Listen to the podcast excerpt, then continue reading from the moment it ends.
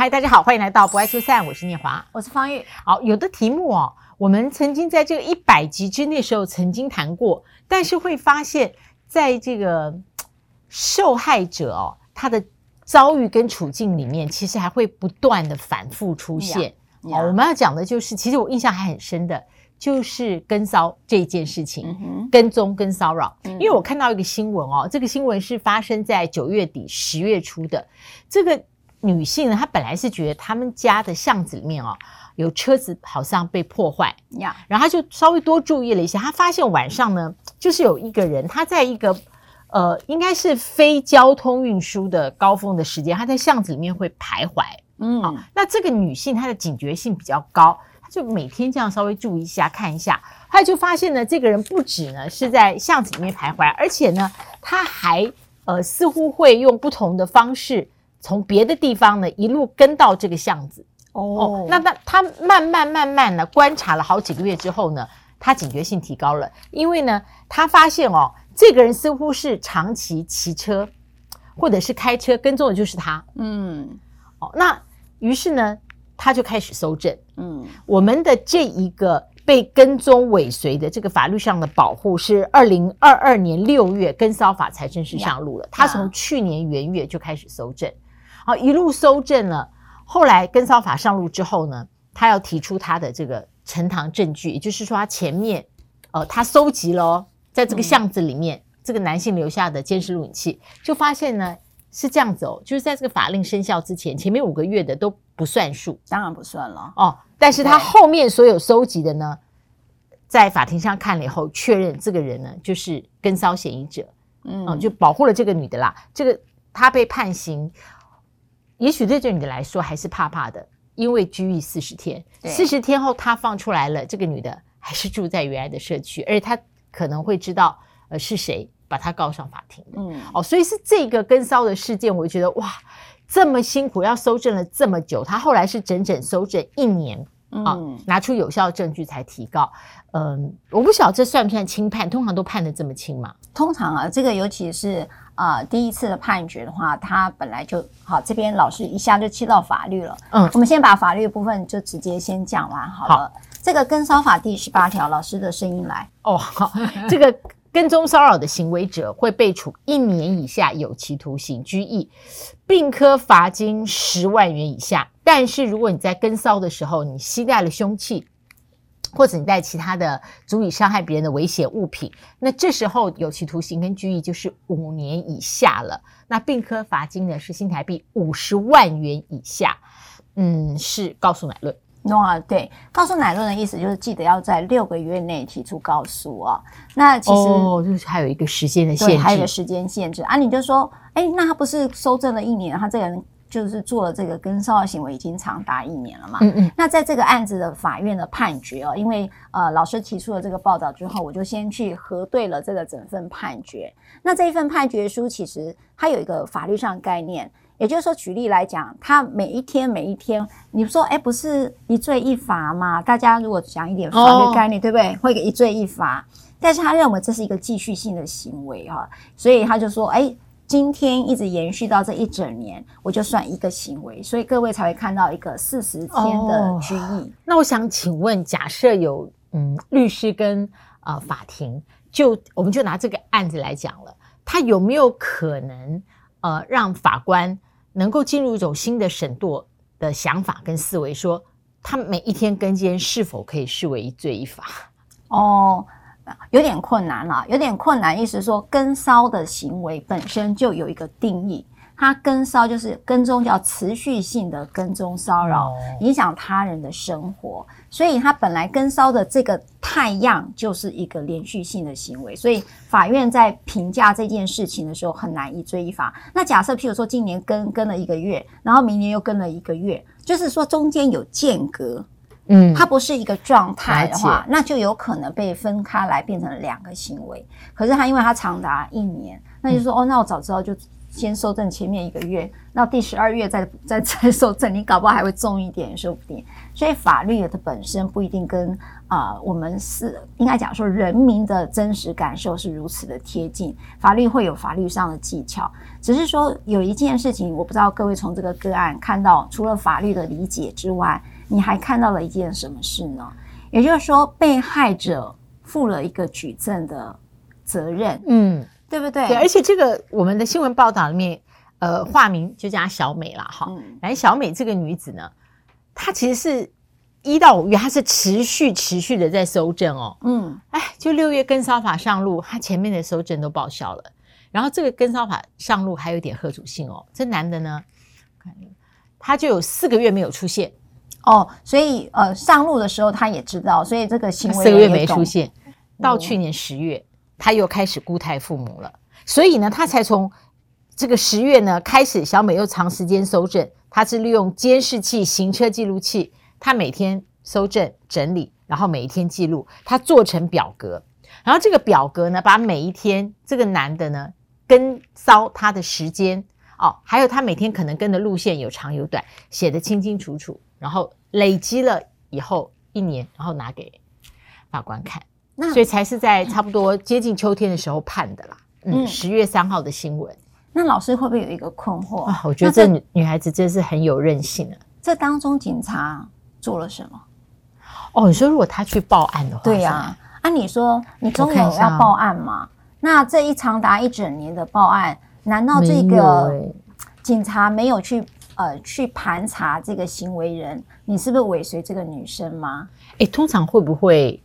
不好意思啊，是没有对波利斯大人不敬的意思。啊、但我意思说，通常在你的职业经验里面，好了，呃，会不会警察不太不不太受理这个所谓跟骚？嗯，好，我我这样讲好了，就是说，因为这次的跟骚法，你也知道哈，呃，台湾推跟骚法非常多年。那么，也就是很多的被害者的新闻事件，呃，让这个社会大众有看见，然后让我们的这个立法院呢，也开始推动了这样的一个法案。然后，当然当时也是有个事件的，就是一个比较呃社会的犯罪犯罪，因为有致死的状态。那其实呃，换句话说。大家就可以知道一件事，就是说，在我们推动这个法案的过程，我我那时候大概就跟着推了好几年，七八年有哎，哇，我我推了，我们推了非常多。是不是因为比较难？呃，如果他不判决的话，执法单位通常对不太处理。因为第一个，你就会讲，因为那时候我们发现所有的分手案件或追求案件都有七成以上的跟骚的状态。哇，追求案件有这么对？所以换句话说，呃，我们发现。社会的重大，我最我们最早发现的是，在这个十个社会瞩目案件，就是致死的恐怖情人案件里面，他的跟骚行为都其实都长达六个月到一年以上，所以它并不是一个偶发的一个呃致重伤后致死事件。哎、欸，我觉得一个月以上就足以对被跟骚的人带来很大的心理威胁，而且你知道，他说这个就新闻标题，一个叫小美，这个叫怪男，还有这个怪男，他跟骚的时候呢，他还会不断的。看起来哈是有一楼的住户啦，好，就是它是呃不是大厦型的住宅，是公寓型，它还会往里面一直不断的看，探头探脑。你看这个被跟骚的人心里有多么的害怕，总是也许可能有独处的时候嘛。对呀，对不对？所以这个这简直是太可怕，有亲门踏户之嫌。然后我觉得有几个我在这里头有一个看法，当然就是说。那如果你的朋友或者是你自己遇到这样的情形，你会怎么做？当然，我觉得这个小美啦，哈，新闻这个小美，她很认真的为了符合法律上的规定去做这样一个搜证，长达了一年。可是对于这件事情，你可以一个理解，就是原来法律是需要证据的，哈，并不是说，然后他为什么又那么困难？因为跟骚是一个样态。然后，因为这次修法律规定是跟性跟性别有关，也就是说，他有追求这个人的意思。换句话说，这个人可能一直跟你做同一个路线，但是你是不是一直固定要追踪的，就是方锁定的，就是方念华，他必须要锁定，他是要针对你。如果说我举例，我在那个地点就是在那边，如果那边有别也有别人的话，对啊，就不是住家巷子的话，是啊，我可能就在那边拉拉蛇啊，为什么跟的是你方念华？啊，然后不是赖芳玉，所以搜证者他还有他的困难度。对，你知道他是怎么样发现这女孩，他是因为他发现他他的车子被破坏。啊，然后她说车怎么会无缘无故被破坏，他才会掉那个引带，然后后来就发现，哎，除了他掉出引带外，好像这个涉嫌嫌疑人又在他们家这个应该很安静的这个深夜时分，这个人出现在那边走来走去，嗯。对，但是你看，他还投资了多少时间成本？他可能本来应该休息要睡觉，还投资那么高时间成本，要自己去看，然后再调监视器。我真的觉得他还蛮勇敢的。所以你看哦，这个搜证过程除了法律之外，还有一件事情，当然也包含自己的自身安全。有时候你会知道你的危险的处境是有哪些，可以可以找到那些逻辑性。然后你可以做出一些预防性的思考。我举一个我自己的亲身经验哈，不是被跟骚了。嗯、那你知道我们律师就是搭计程车赶赶法院的那一种。那时候我还年轻的时候啊，然后呢，我就发现这个司机就怪怪的，就沿路跟我讲一些很怪。好，我要讲的是，因为很多像跟我们一样的女性哈，你会遇到危险处境。嗯，那那时候你该怎么处理？哈，我我先讲我的经验。你是不是假装打电话给别人？哎。对，这但这招好像不太管用。没有，那时候我是直接跟他对话，我就跟他讲说，哎，呃，就开始话家常，你别不让他不讲话。我们那时候也是因为我在车上，其实你当然可以随时说我要停下来，对不对？你可以。可如果他不理你的话，后面就更危险。对，就会更危险。嗯。所以那时候我的危机处理就是因为我要到的是板桥地方法院，那现在叫新北地方法院了。我就我就说，哎，你就走大马路哈，我说，哎，你就往这边走，这边走。然后后来我就开始聊，你现在状况怎么样啊？开开车子怎么样？这样他说赖律师啊，不不不是赖律师，那时候不知道我叫嘞。他说，哎，你是律师？我说是啊。那我跟你讲哈，我我那天泼了硫酸杀死人，你要怎么办？他被通缉，你知道他是个通缉犯。好，我是不是就在一个对话当中知道了他的？好可怕哦！他说他那天不是，而且他可能在暗示你说我是会做这样事的哦。然后后面万一要叫你就范的话，那还好，好可怕。他他他要这样。开车时候跟你讲啊，因为我用还有要说，我一定很想跳跳车了，我就先套话，套话就开始谈论这件事情，让他因为你觉得他的状态不太稳定嘛，所以你就开始聊，因为你看到他有情绪暴动的情形，你就知道这个有点反社会人格了哈，所以我就开始没有那个律师的职业啦。然后我们就开始问，问出来终于知道，原来他正在被通缉当中，而且是一个杀人犯。然后他就问我，那刑期会多少？你开始要跟他聊，我为你辩护的话，你可以怎么样怎么样？A B C D，然后你会遇到的法律程序是怎么样？终于还好到了，然后沿路聊到到为止。你你现在回想起来，觉得他是真的吗？他是真的，因为他精神状况有点怪怪的。哎，我不晓得哎，听友，如果你是那个状态会怎样？我觉得。我觉得没办法，因为如果这样聊下去，他就不甩你，然后他就，所以你要回让他一直回到理性理智线。那时候我的做法是要让，因为他那个人随时在失控的状态。嗯嗯。那你跟他讲我要下车的时候，我怕他直接跳到那个岔过去就是失控了。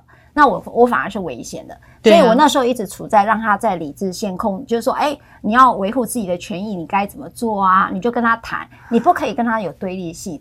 那个就是缓解的那个冲突状态。其实我们律师常常会遇到这种高冲突、高风险跟高危机的状态，所以那个时候你只有选择的是冷静。那那个冷静当中，就是要先离开，离开那个危险的处境。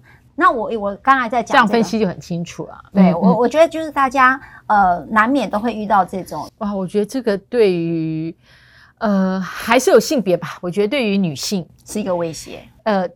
你你的这个例子提供我们一个呃很好很好的一个范例吧？哦、对，因为因为因为我觉得这里面的 take away 是说，你要跟这个涉嫌侵害你的人，希望能够透过你的言语，使他回在一呃进进入一个一般正常人他自己可以使自己受控的状态。对对，回到一个而不会激化那个对立就对了。对，你不要让他性能核爆炸。你就是让他处在可控行为人，就是那个行为是在控制范围内，在那个状态下去 hold 住，hold 住之后，才在在那里处理到你的下一步。那其实这也是属于一种求救啦，因为我们第一个想到的是在对立的危险情况下，立刻向外部求救。但是外部求救必须要评估你自己所处的情境里面是不是足以求救之后逃脱，还是反而让对方对干脆就是把呃缓。把这个时间拖短，直接侵害你。对，那个当然有一些可控范围，还包括你留下资讯啊什么，那是，但它有些是来不及。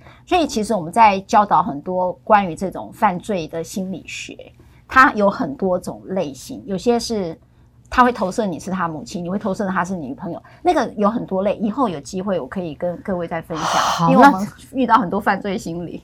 那我想请问，最后想请问，那次事情以后啊，你在轿车在。赶时间搭车的时候，你有没有改变你叫车的方式？我每天叫车哎、欸，路边叫，路边叫。那现在没有啊，现在因为线上叫，因为路边叫现在拦不到车哎、欸，所以我的经验是拦不到，不是我不愿意。我发现都是过去我他都是有人预定的，还不是我拦不到。祝你安全。好，好，我们下次再继续聊。我们好像之前对于这个犯罪性的行为，好像触及的比较少一点。哎，对，好，下次可以再继续聊。好，不要忘了按赞、分享、开启小铃铛。我们下次再会，拜拜。拜拜。